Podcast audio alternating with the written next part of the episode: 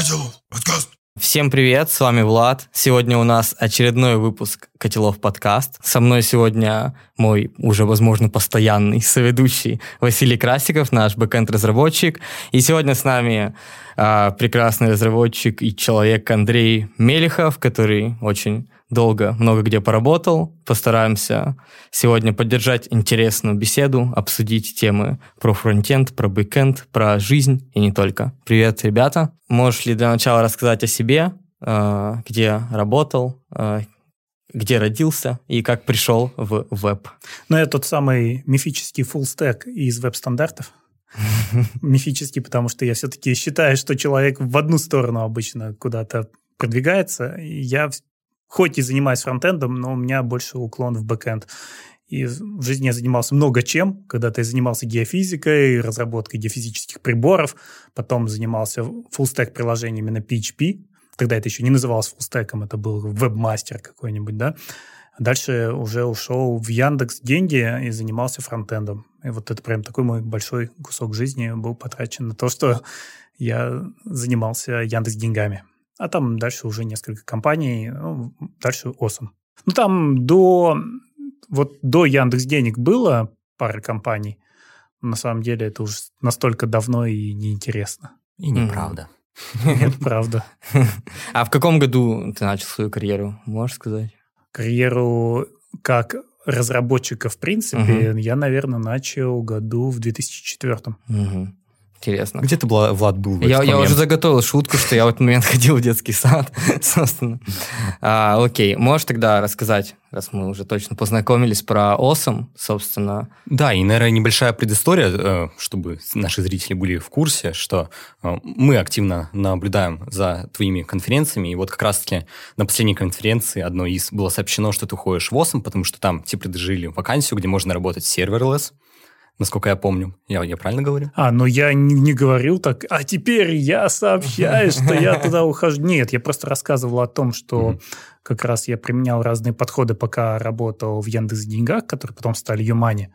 Но в какой-то момент, да, мне стали интересны serverless, и э, когда я ушел в Awesome, одна из причин, почему я туда пошел, это то, что весь стек был собран на serverless. Мгм. И вот как раз-таки теперь интересно, что там пошло не так, или все Да пошло всё так. там так. Ага. Просто сейчас достаточно сложно оставаться в России Мгм. и работать на зарубежной компании. Ну, то есть, если ты ИПшник, тебе все равно нужно как-то думать каждый месяц о том, как будут заводиться деньги сюда, как, э, в принципе, что будет в следующем месяце. Мгм. Опять же, нестабильный курс. Ну, потому что Осом это не российская компания, и, соответственно, вся зарплата привязана к доллару. А так прекрасная компания, я бы с удовольствием остался и дальше. Мгм. А, получается, переезжать ты никуда не планируешь? Нет. Мгм. Отлично. Ну, э, сейчас, э, конечно же, есть такие тенденции, поэтому это тоже был один из интересных вопросов, которые хотелось бы задать. Не, я, я даже скажу, если вы увидите вакансию в ВОСом, и вы хотите работать удаленно, вас все устраивает, то идите. Потому что компания офигенная. На самом деле, да, это привлекает, а, поскольку на данный момент мы работаем с российскими компаниями, мы а, по большей части не можем себе позволить попробовать такие новые веяния в бэкэнде, как сервер, serverless, лямбда-функции. Почему не можете? Ну, а, Яндекс Облако? Яндексом. Вот это очень интересно. Вот на самом деле не исследовал эту тему, но в любом случае это, наверное, будет очень сложно бизнес уговорить, э, чтобы покупать у какой-то компании услуги, получать вот такой своеобра- своеобразный вендор-лог, вот как на данный момент мы работаем с «Газпромом», то есть мало шансов, что они вдруг захотят работать с Яндексом. Ну, кто-то же захотел сделать вендор-лог э, к AWS и поставить там себе лямбды. Ну, вот как мы, собственно, ВОСом, мы имеем лямбды, которые работают только внутри AWS. И эти лямбды никуда ты увести не можешь. Поэтому ты соглашаешься на этот вендор-лог, получая другие какие-то преимущества. Например, то, что теперь тебе не нужно думать о девопсе. Тебе не нужно думать, что такое там blue-green deploy, как поставить балансировщик, как скейлить твои бэкэнды. Вот у тебя просто есть лямбды, которые автоматически за тебя все это делают. И иногда появляются задачи, опять же, которые мы должны сделать быстро по, я не знаю, к какому-то числу у нас, например, какой-нибудь маркетинговый запуск, и мы такие, хорошо, Но мы сделаем это на лямбдах, оно запустится, отработает, потом это будет не нужно, уже решим, что с этим делаем дальше. Или перевезем на обычный бэкэнд, или так и оставим. В общем-то, не страшно потерять, если нам нужно будет делать такую глобальную вещь, как переезд на другого э, сервис-провайдера. Угу. А вот э, в Яндекс Деньгах были ли у вас мысли, чтобы попробовать там на, начать вводить лямбды? Или же не особо? У нас биайщики использовали лямбды, у них там было какое-то свое озеро данных, из которого они лямбдами что-то выгребали. Я этим не занимался, просто знаю, что они запускали какие-то вот такие локальные решения, которые во внутреннем облаке поднимались и работали. В принципе, есть разные решения для лямбд, это же не какой-то rocket science, ты можешь их запустить где угодно есть open source решения. Вот, кстати, интересный тоже вопрос был у меня про open source решения. А, пробовал ли ты что-то из этой сферы, если там что-то годное, или не приходилось сталкиваться? Ну, ты имеешь в виду как И, раз... Именно про open source, да. Э, лямбды. Да, да, да. Которые ты можешь запустить в своем облаке. Да. Я этим не занимался. Угу. Просто вот рядом со мной это происходило. Я а. видел, что запустили, и оно работало. Ну, надо понимать, что те же самые Яндекс Деньги, которые сейчас Юмани, это все-таки около банковское приложение. Ну, не банк, это НКО, но все равно это все подходы, они банковские, и ты не можешь это вытащить в какое-то внешнее облако, потому что у тебя есть такие там, PCI DSS, например, ты должен пройти все это, сертификацию, что твои данные лежат правильно, у тебя там где-то есть настоящий дата-центр, у тебя там есть реально железной клеткой закрытые твои серверы, в которые никто не может залезть со стороны. Да, там тот же самый Amazon сейчас предоставляет что-то похожее, что они тебе говорят, мы тебе дадим место, которое сертифицировано по PCI DSS, ты там можешь все это хранить. Но опять же, ни в какой Amazon банки из России не поедут. И, соответственно, когда ты там что-то делаешь даже внутри, ты это делаешь не во внешних облаках, а во внутренних, которые развернуты уже внутри твоего дата-центра. Вообще, я вот сейчас подумал, что open source решение для лямбд — это немножко странная тема, потому что вроде как, э, когда говорят про лямбды, заявляют, что нам не нужен DevOps, и вдруг мы их сами начинаем деплоить, и получается весьма смешно, что, получается, нам теперь нужен будет DevOps, если мы будем использовать open source решение. Да, но это некоторая абстракция. То есть в данном случае, если ты это делаешь где-то внутри, то твои ребята из эксплуатации, я все-таки предпочитаю термин эксплуатация, DevOps для меня это люди на стыке между... Вот это не люди даже, это подходы. То есть люди, которые занимаются девопсом. И девопсом могут заниматься и люди в эксплуатации, и девопсом могут заниматься люди в разработке. И в данном случае, когда мы говорим об облаке, то такое облако, ну, то есть у тебя появляется абстракция, твоя эксплуатация, она поднимает облако. А внутри облака ты уже пользуешься какими-то интерфейсами для того, чтобы вот у тебя появился слой абстракции, и там уже заводишь какие-то лямбды, что ты с ними делаешь. Звучит весьма интересно, что можно попробовать, но ладно. Не-не-не, это, конечно, этим заморачиваются те, у кого есть свое железо, где можно развернуть свое облако. Понятно, что никакому даже среднему, наверное, бизнесу это не нужно. Проще купить готовое, платить какому-нибудь облачному провайдеру и снять с себя головную боль, потому что когда у тебя появляется железо, ты отвечаешь уже полностью за это железо. У нас даже были случаи, где были проблемы в тех же пачкордах, когда была партия бракованных пачкордов, и пришлось физически их менять. Ну, ты уже сам за это отвечаешь, потому что э, это уже твое хранилище полностью. Тебе просто дали стойку, к которой подвели кабель, и там питание, и интернет. А дальше ты сам. Вот ты, насколько я помню, часто говорил, что во время работы в деньгах вы переписывали архитектуру, да, собственно, ну, когда появлялись новые подходы, например, насколько я помню, когда про DI начали говорить, э, у тебя было, что вы там переписывали. А, наверное, для компании наподобие денег это вполне реально уговорить бизнес. Но вот если ты работаешь в компании поменьше, а, какой бы может, ты мог назвать инструкцию, подход, как прийти бизнесу и сказать, что вот нам нужно время, чтобы переписать, там, чтобы будущие фичи у нас лучше и лучше внедрялись. Бизнес, он же всегда думает деньгами. И ему не важно, есть у вас там какой-то технический долг или нет, ему важно, к чему это приведет. Если просто подсчитать и как-то обосновать, что сейчас мы меньше деливерим бизнес-фич, но в будущем мы будем работать быстрее, то тогда бизнес согласится. Ну, не всегда, конечно. Опять же, нужно смотреть, в каком сейчас состоянии компания, что для нее важнее – и те же самые MVP-шки нет смысла делать супер классно сделанными, там, с какой-то супер архитектурой, с которой можно потом жить годами, потому что MVP-шка может не выстрелить, угу. вы больше времени потратите. Ну, то есть разработчик сам должен это понимать, что дело не только в том, какая здесь архитектура, а все-таки зарплаты ему платит бизнес. И наша задача – это обслуживать бизнес. Делать э, наши фичи, выпускать максимально быстро, ну и они должны хорошо работать. Но в то же время, да, мы начинаем уже думать о том, как они будут дальше развиваться, и вот здесь уже начинается архитектура. Здесь, конечно, всегда сложно, и просто сходу ты не зайдешь в бизнес так с ноги и не скажешь, все у нас здесь плохая архитектура, давайте перепишем. Особенно так бывает, когда нового человека нанимает, он смотрит такое, все, это надо все переписывать. Ну, так это, конечно, угу. не работает. Это долгий разговор, это постоянная работа совместно с бизнесом, когда мы убеждаем его на каких-то маленьких вещах. Например, вот здесь что-то там перейдем на React, а потом показываем, насколько быстрее мы стали э, деливерить наши фичи, скажем так. Ну да, доставлять на прод uh-huh. наши фичи из-за того, что у нас есть технология, и насколько проще нам стало нанимать людей. Бизнес смотрит, так его здесь сработало. И вот так вот постепенно-постепенно мы это раскачиваем. То есть предоставлять бизнесу реальные метрики скорее, да? Ты бы так посоветовал, что приходить там, э, сказать, вот у нас сейчас там delivery фичи занимают столько-то, э, например, ну, попробовать минимальную фичу сделать там с новыми технологиями и сказать, вот у нас там скорость теперь, вы потратите меньше денег, если сейчас нам дадите потратить там чуть больше времени. Да? Ну да, time to market у нас уменьшается, и это выгодно. Здесь самое важное говорить с бизнесом и слышать его.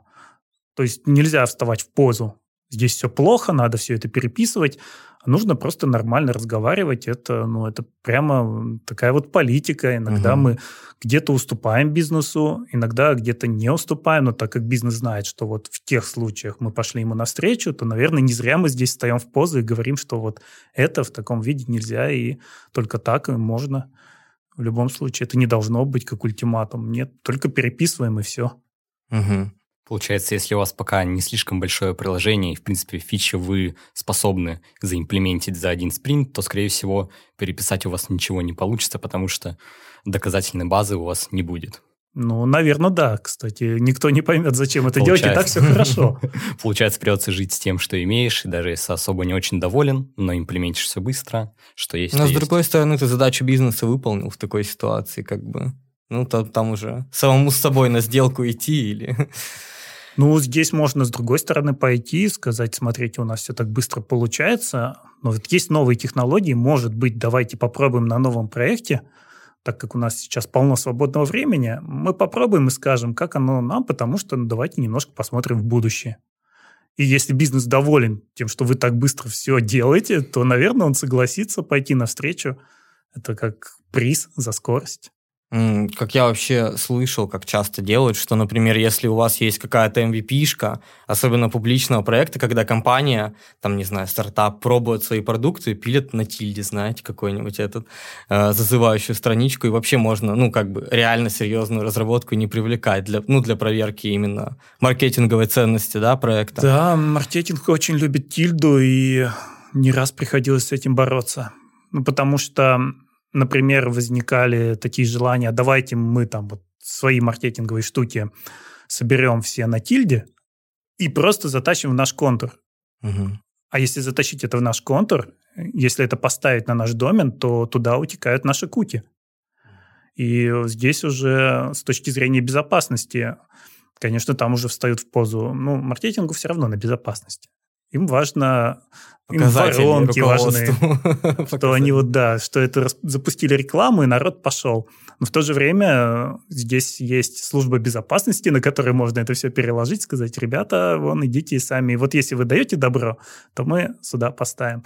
Ну, просто это одна из проблем, которая вот у меня встречалась в жизни, да, как раз то, что пытались затащить тильду на домен основной. Ну угу. и понятно, здесь уже вопросы. Хотим ли мы тильде отдавать наши кути? Она же не дает тебе код к себе поставить. Она его оставляет у себя на сервере. Благо нам с таким не приходилось работать, и эм, наши MVP-шки мы пилим просто на чистом реакте, чтобы хоть Да, что-то да. как-то работало. Не, ну вот Но, представь, вот вы же там делаете, да, для кого-нибудь, для какой-нибудь компании что-то серьезное, там есть авторизационная кука. И тут маркетинг говорит, а давайте мы здесь же сделаем какой-нибудь промо-точка, вот название компании, и здесь на тильде будем фигачить рекламные материалы. И вопрос, будет ли доступна кука, которую вы поставили вот на этот промо-домен? Мгм. А это единственная проблема вот именно с куками, которую ты можешь назвать вот так, что тильду завозить на домен? Или может еще что-то есть? Ну, с точки зрения производительности, она, конечно, должна выдержать нагрузку, но она вроде бы ее выдерживает, поэтому в остальном... Ну, тильда, конечно, это еще... Если вы работаете, я не знаю, в Яндексе, и там народ видит по исходникам, что это тильда, то могут быть репутационные издержки. Типа, у вас что там, нет разработчиков, которые это заверстают и внизу, нормально, и там, внизу на by тильда, да? Да. С этот Но дисплей нам, типа. А я не знаю, там за деньги можно отключить или нет. Скорее всего, можно. Вряд ли уж на Яндексе висело когда-либо. Но я не проверял, я не Да, знаю. ну и просто я имею в виду, что могут быть такие репутационные, что просто почему здесь тильда, когда у вас и так полно разработчиков. Но это уж, скорее всего, будут репутационные издержки именно от других разработчиков, которые понимают, что не очень использовать тильду. Но это Возможно. же как ты строишь свой бренд, и ты хочешь, чтобы разработчики к тебе шли, а тут на Хабре появится Ой, ну статья, это-то да, да, вот. да. такого рода тоже всегда нужно поэтому следить. Ну, то есть очень много проблем, которые я видел в разных компаниях, случались просто из-за того, что маркетинг хотел решить свои задачи и не смотрел на то, как это вообще повлияет с точки зрения разработки. А. Оказывается, сколько разных проблем, возможно, с тильдой. Ну, я просто помню, что встречалось у меня, но они просто на других доменах совсем прям раскрывали и как-то это рекламировали. и Нас вообще никак не затрагивало. Там никто вообще не... Ну, это- же надо еще догадаться, авторизацию на, на тильду наверное, начать добавлять все-таки. Ну, у того же Яндекса у них есть свои формы, где все это собирает маркетинг Яндекса, но мы, опять же, вот можете посмотреть доклады от Вадима Макеева, где он ругал очередную промо-страничку, которую собрали на таких формах, что она плохая. Мгм. Ну, то есть конструктор в Яндексе есть, да, да, но это же конструктор. Конструктор сложно сделать хорошим. А доступность там была хорошая на, на этих форумах? Ну, вот та- там, все было не очень хорошее, А, просто понятно. потому Ну, что это да, это, конструктор. сам- это самая любимая тема, если что, Влад Вадима Макеева. А, окей. Я не знаком, Ну, честно, просто. На- насколько мы поняли, что вот по твоему последнему докладу, что последний из фреймворков, что тебе нравится использовать для ноды, это, соответственно, Fastify. Соответственно, создатель этого Fastify, э, Матео Калина, надеюсь, я правильно произношу имя, фамилию. Зна- знаком с ним? С- ну, Лично? Не, ну, если Лично лично- знаком. Серьезно? Ну, я был на NotConf, который в Килкене проводится каждый год осенью. Он один из организаторов. Блин, Поэтому прикольно. лично удалось познакомиться. поговорить. Офигеть. А ты там выступал или Нет. просто как зритель? Я да? как зритель ездил в 2018 году. Мгм. Окей. Э, бли- ближе к теме. Э, Не так давно он на своей очередной конференции э, представил свою новую библиотеку, фреймворк, или как это лучше назвать, платформатик. Слышал? Платформа, да. Окей. Соответственно, а, а уже потыкать успел ее, да?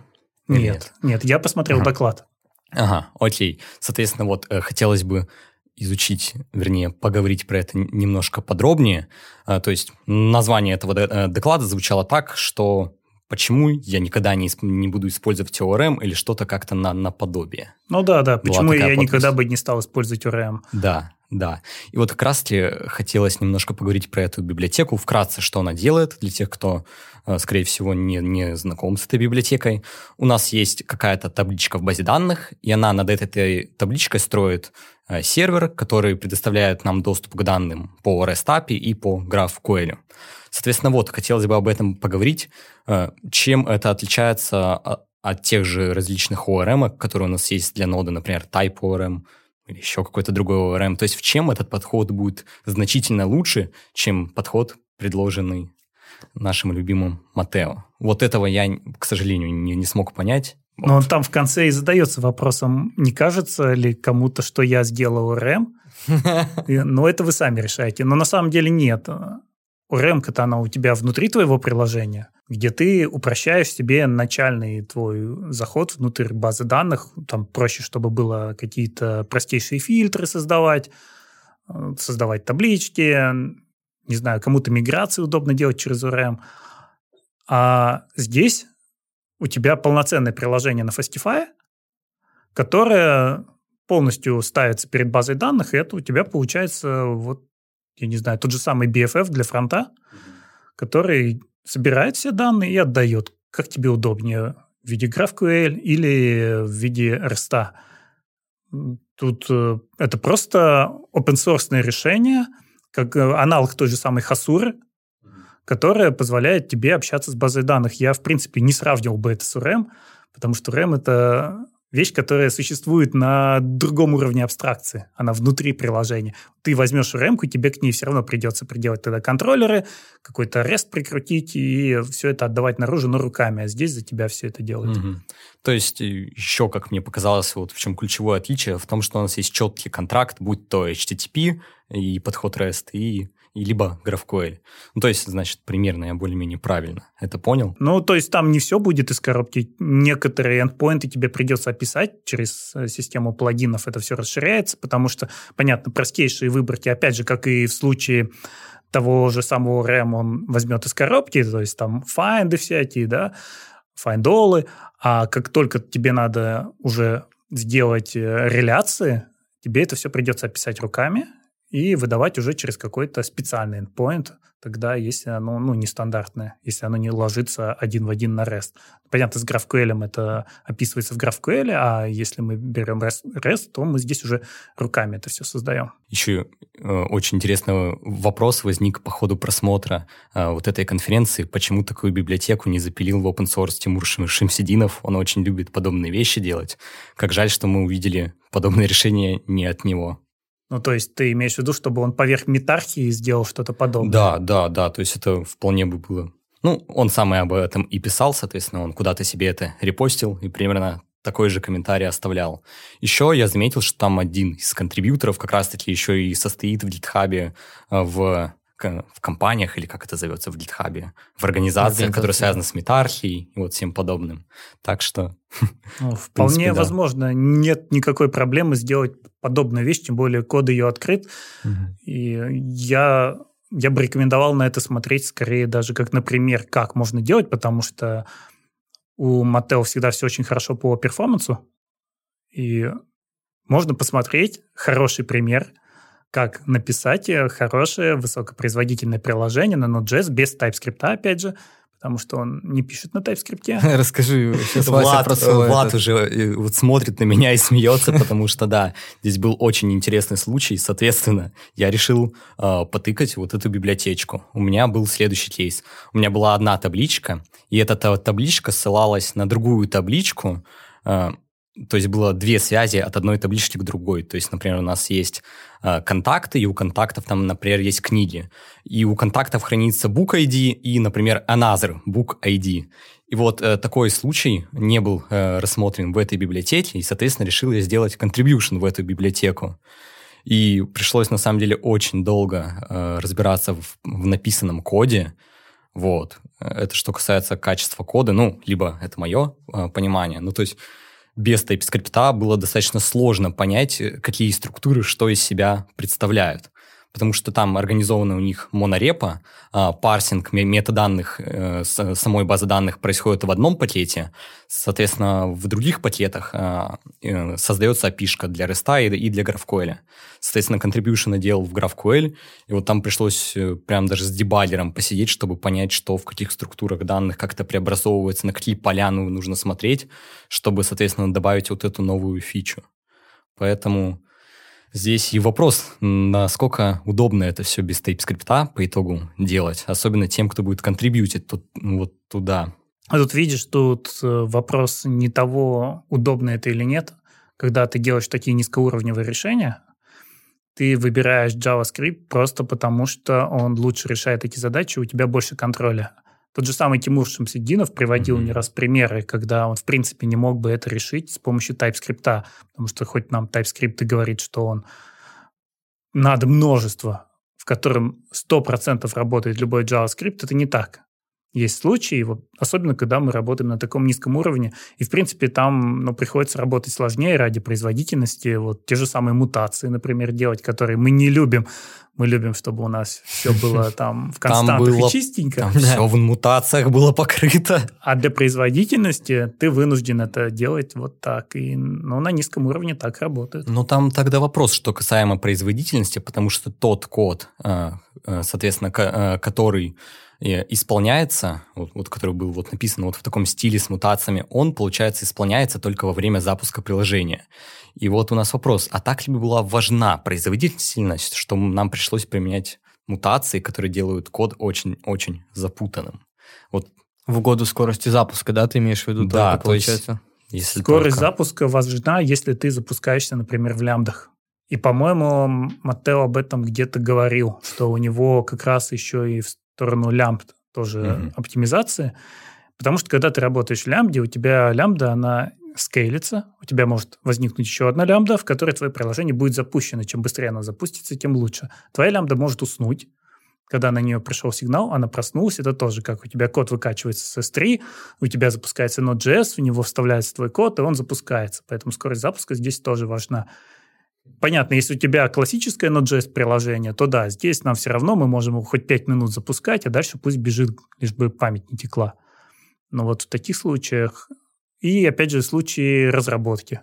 Тебе выгодно, чтобы у тебя при любом изменении это максимально быстро перезапускалось. Но здесь я не знаю, наверное, лучше ему задать вопрос в Твиттере, если тебя так это волнует, почему там вот так все было написано. Не, ну все-таки вот, соответственно, задаю те вопросы, и ты на самом деле тоже компетентен, чтобы дать на это ответ, ответы, потому что получше знаком с его творчеством, с его докладами. К сожалению, я не так много его докладов смотрел, только вообще не так давно про него узнал, начал изучать.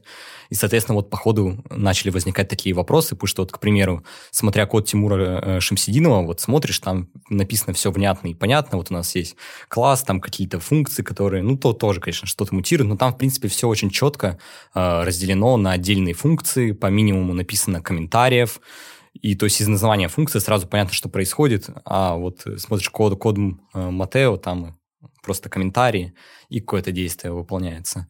Но, видимо, да, видимо, ему виднее, видимо, нужно больше его изучать, больше его понимать, почему он сделал так, а не иначе. То есть Примерно я понял этот поинт. Потом мои фронтендеры придут, да, и скажут, вот я посмотрел, кстати. Я писал код правильно.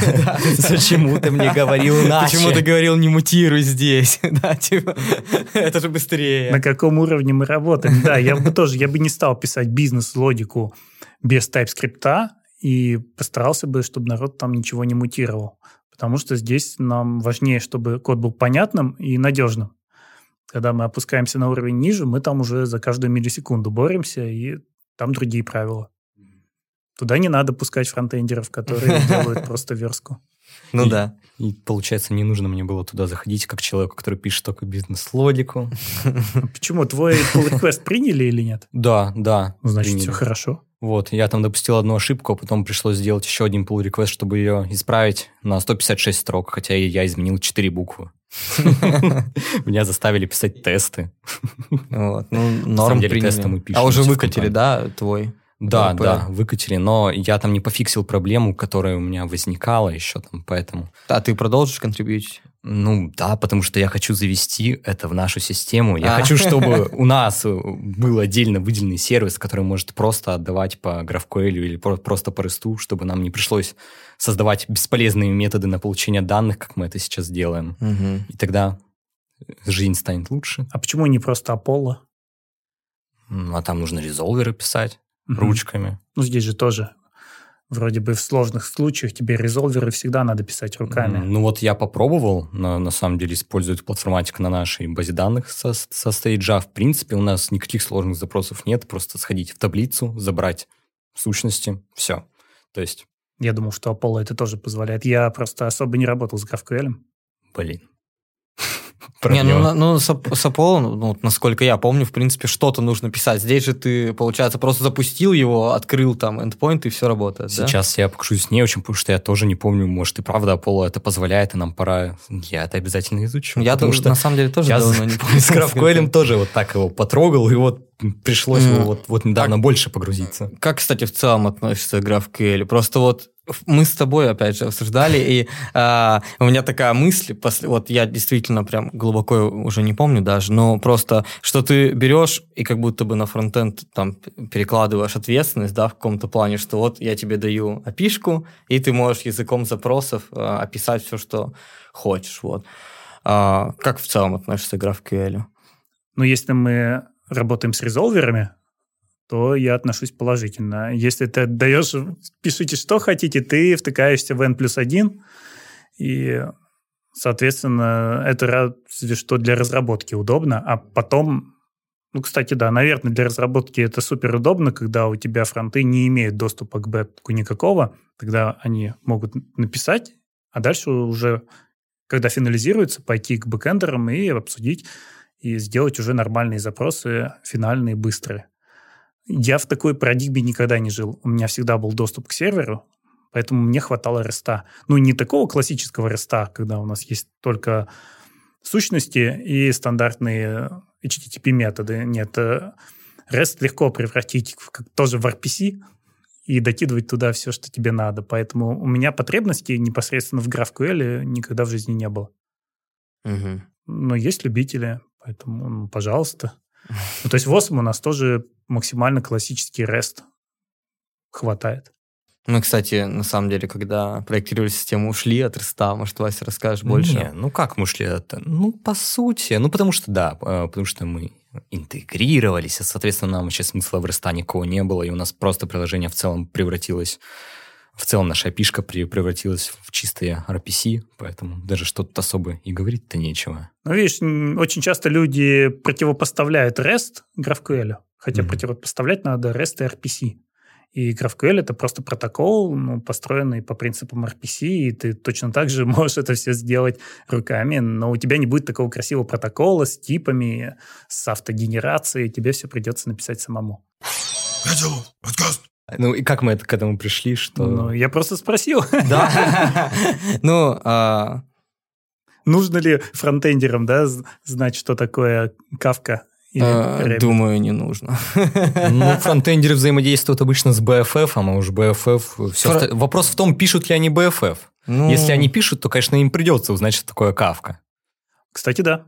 Поэтому... То есть, опять же, у нас вот в Юманях частично приходилось работать с кавкой на уровне BFF, просто потому что появлялась необходимость кидать сообщения. А все это, на самом деле, вот когда вы переходите к лямбдам, очень важно понимать, что такое месседж-брокеры, потому что вам нужно переходить на обязательно на синхронную модель. Как я вот говорил, что скорость запуска лямбда важна, а когда у тебя в цепочке много лямбд, то есть ты пытаешься разбить свой бэк на кучу лямбд, которые вызывают друг друга по цепочке. И чем длиннее твоя цепочка, тем часто дольше это все происходит. Она уже просыпается, просыпается следующее, просыпается следующее. И тебе намного выгоднее работать все-таки в асинхронном режиме, кинуть куда-то сообщение или широковещательное, или в очередь, и пусть оно там обработается, а ты пока там ответишь, ну, там оптимистик какой-нибудь сделаешь апдейт. И здесь э, переходить на синхронно это будет просто дорого. Вот да, э, к сожалению, мы, ну или не к сожалению, э, нам по воле судеб было принято решение не использовать брокера сообщений. У нас микросервисы все общаются по HTTP, и, в принципе, спустя время, конечно, я уже вижу минус этого подхода, но все-таки в оправдание могу сказать, что изначально, когда проектировалась эта система, мы в целом не подозревали, как будут устроены сущности. Вот. Но да, безусловно, это то, что должно использоваться. У нас есть все шансы и время. Пока что, да, а, пока что мы... Э, да, кстати, у Nest.js есть прикольный пакет, который называется CQRS, и там есть такое понятие, как ивенты, то есть там мы можем создать aggregate root, прям как э, в DDD, и вот он может у нас постить ивенты в шину, и вот на них можно подписываться. Поэтому у нас не весь код в синхронном стиле написан, но общение между микросервисами в таком стиле написано, и на самом деле мне кажется, сейчас все уже должны это использовать. Если пишете что-то сложнее, чем крат, э, сразу сделайте себе задел на будущее. Возьмите хотя бы Rabbit, а лучше, наверное, что-то попроще. Ну, мне кажется, нас, нац почему-то попроще Rabbit какой-то переусложненный. вот со всеми этими нововведениями за года. Но ладно. Ну, а так, потому что еще получается, что вы живете в парадигме как раз этого распределенного монолита, когда у вас все синхронно. Один сервис вызывает следующий сервис, и вот флоу вот такой через кучу-кучу сервисов, и оно не разорвано. Да.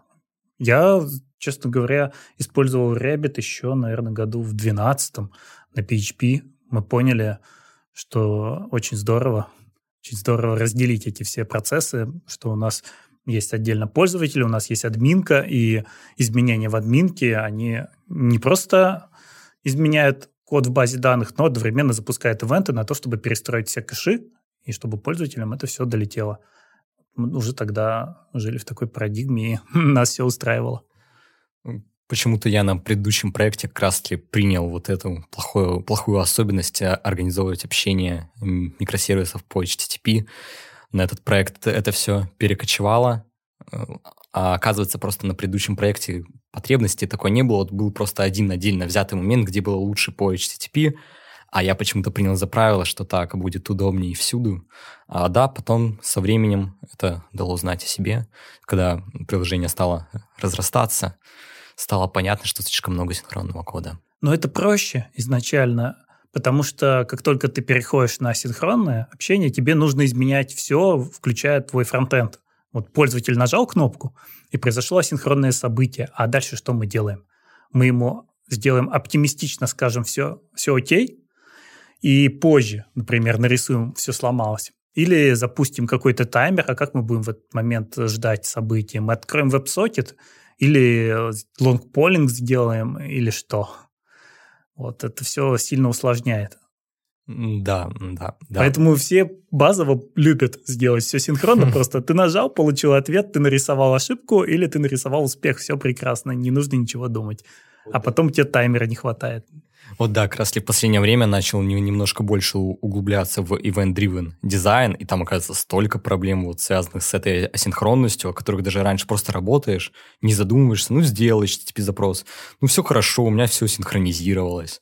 А вот много к чему приходится э, адаптироваться, когда начинаешь использовать ивенты, думать о, об ретраях, об очереди мертвых сообщений, о всяком подобном. Там даже есть разные паттерны для event driven дизайна. Прям для меня недавно это прям стало открытием. Да, ну, опять же, это иногда наоборот, ты смотришь и удивляешься, насколько это классно работает. Вот там, где у тебя в обычном случае упал бэк, и ты все потерял, а здесь у тебя просто очередь, и ты можешь поднять бэк, запустить, и не потеряв уже ничего, доработать и получить результаты. Андрей, ты вообще много за свою карьеру прособеседовал людей? Достаточно. А, как это один из моих любимых вопросов, почти каждому гостю спрашиваю. Выработал ли ты для себя за, собственно, за свой опыт э, какой-то э, собственно, шаблон или там алгоритм, как быстро понять, берешь ты разработчика или нет? Ну, в принципе, наверное, да. На самом деле, я считаю, есть два варианта собеседований хороших. Один вариант тебе могут позволить маленькие компании, которые собеседуют непосредственно в команду – когда они просят сделать э, какие-то реальные задачи, которые тебе и придется делать внутри этой команды. Ну, то есть оставим в стороне, наверное, собеседование, где мы смотрим вообще, что это за человек, как он мыслит, сходимся ли мы с ним. Мы сейчас, наверное, про технические uh-huh. только говорим. Да, даем ему реальную задачу, в реальном времени смотрим, как он ее кодит, как он рассуждает, какой у него код получается, Потом, например, ну, делаем задачу там два часа. Первый час он ее делает. В конце мы второй час вместе с ним обсуждаем, что он сделал, делаем какой-то рефакторинг и смотрим, как он реагирует на замечания. Когда ты говоришь, вот здесь ты сделал так, почему? Если он говорит там, ну вообще стоило бы сделать так, но у меня сейчас очень ограничен по времени, абсолютно согласен, это одно. А если человек говорит, ну, там, встает в позу, еще что-то. И на самом деле я удивлялся, я не думал, что люди могут так себя вести на собеседованиях, но люди действительно уже на собеседованиях иногда проявляют вот это и говорят, нет. Я, я лучше не, сделал. Да, и не понимаю, казалось бы, притворись, да, но зато хорошо, можно спалить. Вот, это случай, когда ты нанимаешь команду, и так можно работать в маленькой компании. Если у тебя компания большая, даже взять те же самые Юмани или взять Яндекс, который еще больше, ты нанимаешь не в команду, ты нанимаешь в компанию, и тебе нужно как-то выровнять всех людей. Именно поэтому здесь задачи уже не реальные, а литкодовские. И в этом тоже нет ничего плохого. Нужно понимать, что так как нанимает человека непонятно куда, надо его как-то выровнять. Но нужно посмотреть, как он решает задачи. Поэтому, да, приходится решать что-то очень такое надуманное, но все равно задача того, кто проводит собеседование, это не посмотреть, человек решил задачу или не решил, и каких-нибудь там подлянок ему накидать, да, а посмотреть то, как человек мыслит какой у него код получается и почему. Изначально ли он задумывается о краевых каких-то кейсах, а прогоняет ли он свой код, ну, даже в голове, да, потому что если мы берем, ну, это фанговский стиль, то ты вайтбордишь, у тебя нету подсказок никаких, у тебя нет возможности запустить твой код. Но ты можешь выписать себе изначально значения, которые ты считаешь тестовыми, и смотреть на код, и вот на эти значения и рассуждать. Вот. Но это причина, что ты не можешь нанять в команду. Конечно, всегда приятнее наниматься в команду непосредственно, если ты садишься со своим будущим тем лидом, и вы прорешиваете задачу и смотрите, насколько вы друг другу здесь подходите. Вот это прямо идеальный случай, я считаю. Угу, понятно. Мы э, очень часто с Васей, да практически всегда, даем одну интересную задачу, мы уже не первый раз раскрываем. Если вы к нам придете на собеседование, мы ее поменяем. Вот, мы даем задачу, как литкодовскую, собственно, написать reduce. Я бы не сказал, что это литкодовская, ну, с литкода больше на какие-то алгоритмы. Ну, я на самом деле просто литкод вообще не, когда не заходил, я на другой, где вот я по приколу решал задачки, как он еще есть. Это кодварс, ну, слушай, кажется, да. там немножко ну, другое. Ну ладно, ну, например, э, короче, написать свою имплементацию редюса просто просто JavaScript у массивов, которые reduce. А, и приходят люди, а, вроде бы на неплохие зарплаты, с неплохим опытом. И у нас больш... самое плохое, это человек, люди не понимают callback, да, это у нас было. То есть просто вот сидит человек, не понимает, что reduce принимает функцию. Вот, это очень долго. Ну, а кто уж задумался о кейсах наподобие там передавать второй параметр или нет, это вообще там единицы, наверное. Ну и, соответственно, вопрос, вот как думаешь, э, это хороший подход э, давать именно вот такие, или все-таки мы делаем неправильно, что, что даем вот такую задачу на реализацию собственного редюса? Вот хотелось бы, наверное, чтобы была еще вторая секция, где вы будете оценивать что-то более высокоуровневое, именно архитектурного плана. И строить уже свое мнение, отталкиваясь от нескольких разных вещей. То есть, если взять, опять же, тот же фанк, у тебя будет отдельно архитектурная секция и отдельная секция с кодом.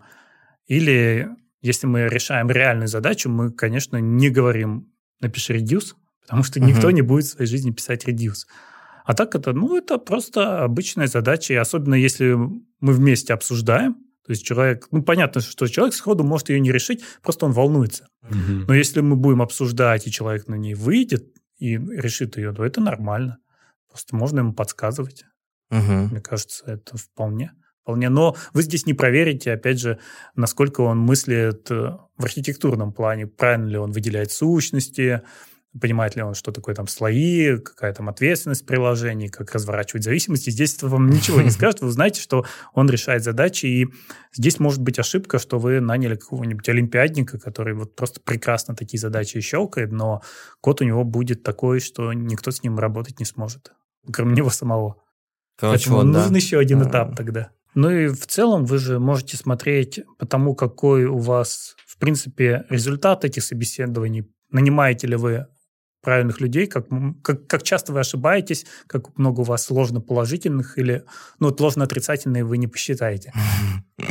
Но, К сожалению. Да, да. да. Но вот очень классный был опыт у Юмани, когда мы делали школу ноды и обучали людей Node.js, а потом сильных всех, кого мы выделили, приглашали на собеседование. И мы наняли очень много людей тогда, и они все прекрасно себя проявили. То есть мы заранее уже знали, что этот человек классный, мы с ним уже месяц общались, мы посмотрели, что он может, и собеседование, да, собеседование было просто формальностью в этом случае. Ну, они как в сэндбоксе, получается, да, сидят и потом выходят в мир, в реальный. Ну да, это Поэтому классно. в том же Яндексе классная вещь – это Шри, школа разработки интерфейсов, угу.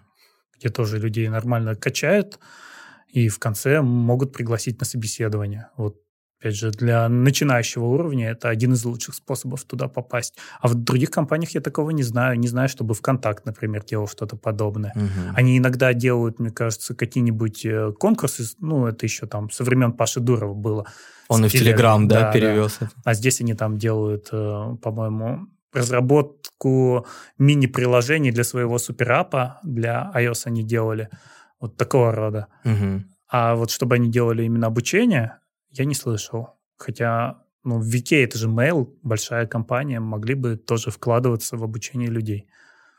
Может быть, как-то просто мимо меня пролетел, может быть, это где-то в Москве происходит. В Питере я не слышал. Ну, Хотя Шри в Москве, и все знают про Шри. Мгм. В целом, то есть, когда действительно с человеком уже какое-то время пообщался, да, посмотрел на него, конечно, ты с гораздо большей вероятностью можешь принять правильное решение. Да, да, это прямо идеальный случай. Некоторые говорят о варианте, когда давайте вообще без собеседования позовем человека в команду, он там, например, месяц посидит, и мы поймем. Но это если у вас много денег, если вы можете себе такое Да и позволить. да. времени тоже на это нужно. Да-да-да. Да. А как раз школа это и самое и делает, но ты за месяц прогоняешь там 60 человек. И еще те студенты платят. Нет, А, конечно. ну тогда- конечно, это бесплатно. А, Она ну полностью тогда- бесплатна для сторон, да? Ну да, конечно, мы делали бесплатно. Это мы решали задачи найма, но что значит бесплатно? Ну, сотрудники да, мы потратили время сотрудников, но мы сохранили время HR, мы, ну, мы привели уже, это не холодные звонки, получается. Мы собрали список из классных людей, которые еще много лет вперед работал. То есть некоторые не сразу пришли, кто-то там через год. Они нас знали, мы потом где-то встречали этих же людей. Но это работа в долгую, она классная. Но, опять же, не все компании могут себе позволить вот так выделить кучу людей, которые нужно же сделать методологию, потом прочитать лекции, проверить домашние работы. Все время работать с этими людьми, найти у себя разработчиков, которые готовы читать лекции. А Это так же сложно, как и найти людей, которые готовы читать доклады на конференциях. Их не так много, многие стесняются. Мгм. Многих не берут. Да, хотел я на фронтенд конф. Ну, начни, есть меньше. Мне кажется, сейчас э, очень большая потребность в спикерах, поэтому не знаю, почему тебе отказали. А у меня, был, у меня была тема, наверное, не очень интересная. А, Я топил за React Query, вот за этот подход в целом. А, И очень много людей встречают. То есть вот на собеседованиях там два человека за все время вроде были, кто в принципе про это знаком. Все там ждут вопросов про Redux, как обычно, собственно, все происходит. Я хотел привести пример, как, как мы это через React Query все сделали, а, но мне отказали, собственно. На- Наверное, просто тема, я подумал, что не очень. Да, мне кажется, общая. это очень сейчас хайповая тема. Очень многие решают, достаточно ли только хранить какой-нибудь локальный стейт и добавить React Query, можно ли на этом строить приложение. Вот опять же, в OSM у нас так все и построено. То есть у нас в старом приложении это был Redux и SADI, потом мы разбили это все на микрофронты, и каждый микрофронт это просто React Query и локальные стейты. Нам этого хватает. У нас Нормальная тема. И можно сравнить с RTK query, найти там Мгм. разницу. Мне кажется, интересно. Не знаю. Может, я плохо описал. Да, может быть, ты плохо описал. Может быть, еще какая-то проблема. Ну На да. конференции еще есть. Вот Holy.js будет, подавайся на Holy.js. Они еще, да, они еще принимают заявки. Ну, кстати, можно с тем же самым отправить. И они тоже скажут, плохо описал. Ну да, вот э, просто как-то я заметил такую проблему, что все вот все равно как-то фронтенд остается как будто как это, зависимым от редакса в целом, а как, как будто бы уже пора без него. Вот Ну, у меня в смысле такое. уже? Это уже сколько лет, и я еще... Я вот тоже думал, сколько лет, а смотрю на скачивание React Query, там и миллиона нету за неделю. Не, ну Поэтому- у него куча конкурентов, у тебя же есть и там эффекторы, и Mobix и так далее. Ну, в плане того, что все давно пытаются от редакса отказаться. Ну, Года Mobix четыре, тоже наверное, вроде. вот идет э, эта волна, что все, хватит. Но люди все равно приходят и ждут редакция. Вот про что, что как-то... а, вроде все query- говорят, но Да. оно все равно есть. Ага. Если query, то Redux Query. Ну да, РТК. Да. Ну, просто вот в моем пузыре все пытаются избавиться от редакса уже много лет. Ну, некоторые успешно. Ну вот мы вроде как тоже достаточно успешно, пока все хорошо. Ну, хотя, опять же, ну, я слышал, где люди очень довольны Redux Toolkit и. RTK Query. Им нравится, что у тебя все равно есть централизованный стор. Это вопрос того, нужен он тебе или не нужен. Ну, не чистый Redux. Ну, чистая редакция, это уже, да. ладно, это уже действительно ни у кого, мне кажется. А, а вот, да, это прям хороший вопрос, которым mm-hmm. можно поспорить где-нибудь на конференции, да, RTK Query против React Query и других решений. Они, кстати, сделали, он сейчас выпустил какую-то версию, у него теперь TanStack Query да, и да, отдельно пакеты. Да-да. В этот. Я, кстати, еще не обновился на него, по-моему. Надо... Даже не слышал. Надо Сразу обновиться. видно бэкэндер. а, хотел еще задать вопрос про микрофронтенды, ты их так затронул, что у вас. А, я вот сколько изучаю эту тему, да, собственно, сам я как бы никогда не писал микрофронтенды, э, я действительно через изучение задумался, насколько оно мне надо, если у меня вот есть достаточно уже такое большое монолитное приложение, да, я могу просто разделить части, ну, как-то в коде. Если у меня это одно приложение, которое не требует там внедрений других, ну, ну, собственно, на других технологиях, например, да, на другом стеке или там виджетов каких-то. Насколько мне действительно могут быть полезны микрофронтенды и, и когда они полезны?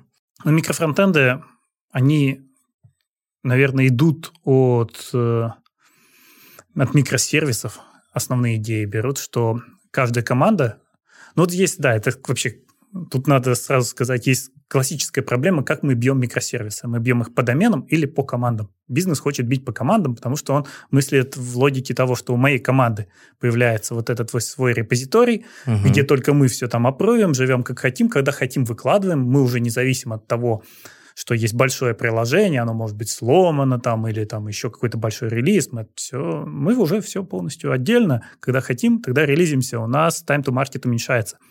Поэтому бизнес такой для нашей команды. Архитектор говорит, нет, давайте бить по доменам. Как у нас будут распределяться домены? Одна ли команда владеет доменом или две команды? Ну, здесь надо смотреть. Это сложный вопрос. И вот здесь э, с микрофронтами ну, такая же самая вещь возникает, что мы так же, как с микросервисами, дробим по командам, и каждая команда живет внутри своего микрофронта, им проще с ним работать. Тебе достаточно поставить какой-нибудь, написать сэндбокс над твоим uh, Webpack Module Federation, который возьмет только вот твой кусочек, запустит угу. у тебя, ты быстро его проверишь, у тебя там и ту и тесты гоняются, еще что-то вот внутри этого небольшого кусочка. Код маленький, компактный, легко смотреть, э, легко ну, легко за ним следить, легко чистить. Ты можешь кусками выделять из своего большого, огромного монолита фронтового, перевозить вот в такое решение. В этом плане они хороши, но надо понимать, что это не микросервис. Это все равно микрофронт, у него есть оболочка, которая все равно может упасть, у вас все равно может быть какой-то общий шаренный стейт через эту главную оболочку. Поэтому там есть свои проблемы, и там, не знаю, проблема тех же самых зависимостей. Тем более, что он на одной странице физически да, находится. Да, физически всегда? на одной странице. Есть другое решение.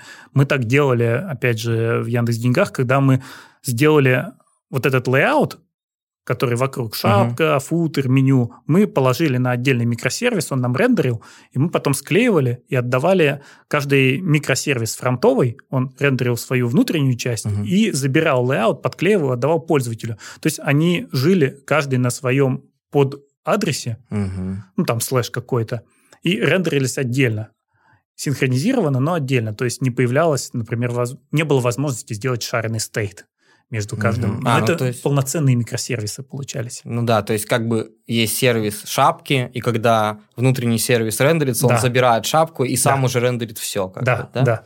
И получается, ага, ну, у тебя много кстати. новых возможностей, ты можешь разные версии шапки запросить, можешь перевозить. Вот какая очень большая проблема в обычных микрофронтах – это зависимости, которые являются синглтонами, и которые ты не можешь сделать несколькими версиями. Например, у тебя React роутер, и ты его хочешь поднять до мажора как чаще всего делают, закрывает весь сервис и апдейтят все микрофронты и хост вместе, mm-hmm. а потом его открывают. Ну, просто чтобы у тебя не сломалось. Ну, это такие вот болезненные моменты. Но зато все очень удобно. Ну, за тебя решает веб-пак. Хотя, опять же, не знаю, у нас это завелось легко, но я слышал от многих людей, что они тратили прям дни, чтобы у них все это заработало. Ну, еще все-таки здесь, конечно, сложность, как я понимаю, в том, чтобы если ты там даже в iFrame как-то это рендеришь, чтобы у тебя общались, да, например, обертка и внутренность. Ну, если у тебя на странице рендерится несколько. А, а зачем в iFrame? Нет, как раз когда ты работаешь вот с теми же самыми микрофронтами на Webpack Model Federation, это просто компоненты, которые вставлены в твою страницу. Угу. Они не в iFrame, они полноценные. А есть какое-то решение там, чтобы можно было, например, э, эту обвязку, чтобы она общалась с внутренним фронтом? Конечно, это там же обычные решение, пропсы да? ты прокидываешь. А, То есть для для, собранного приложения это обыкновенный React приложение, в котором пропсы летят в глубину. Просто компоненты, они через lazy loading подтягиваются угу. из, из других адресов, где они лежат и где они независимо обновляются. Поэтому ты, не обновляя оболочку, можешь обновить один компонент, и он просто к тебе доедет. И ты можешь и виджеты вставлять, и целые большие страницы, и да, ты можешь функции туда закидывать, э, шарить стейт, и, не знаю, у тебя же может быть ситуация, что там пользователь, например, загрузился, тебе его не нужно в каждом микрофронте отдельно грузить при загрузке, угу. а ты его закидываешь из головного, да. Это все очень просто и очень нативно с точки зрения реактора работает. Поэтому людям нравится как я этот э, э, с тобой, опять же, с Васей обсуждал, что этот задумался о микрофронтендах, перешел на... Я перешел на вид, собственно, в какой-то момент, и, блин, думаю, опять на пак придется, ну, обратно. Да, ну вот это хорошо работает, когда у тебя много команд. И каждая команда, она владеет каким-то доменом. У тебя есть приложение, например, и, ну, представим ВКонтакт. У тебя угу. ВКонтакте есть э, чатик, у тебя есть новости, все-все-все можно разбить на отдельные микрофронты и собирать это, и они не будут мешать друг другу. Угу. Друзья, всем спасибо. Сегодня был очень интересный выпуск. Спасибо, Андрей, за то, что к нам пришел.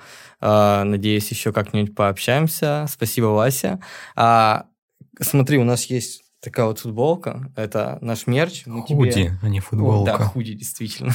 Мы тебе сегодня подарим одну. О, спасибо такую же черную. Digital Котик на сайте котелов.ком, заходите, наш мерч продается. Вот. А, и подписывайтесь на каналчик. Спасибо. Всем пока. Котелов, подкаст.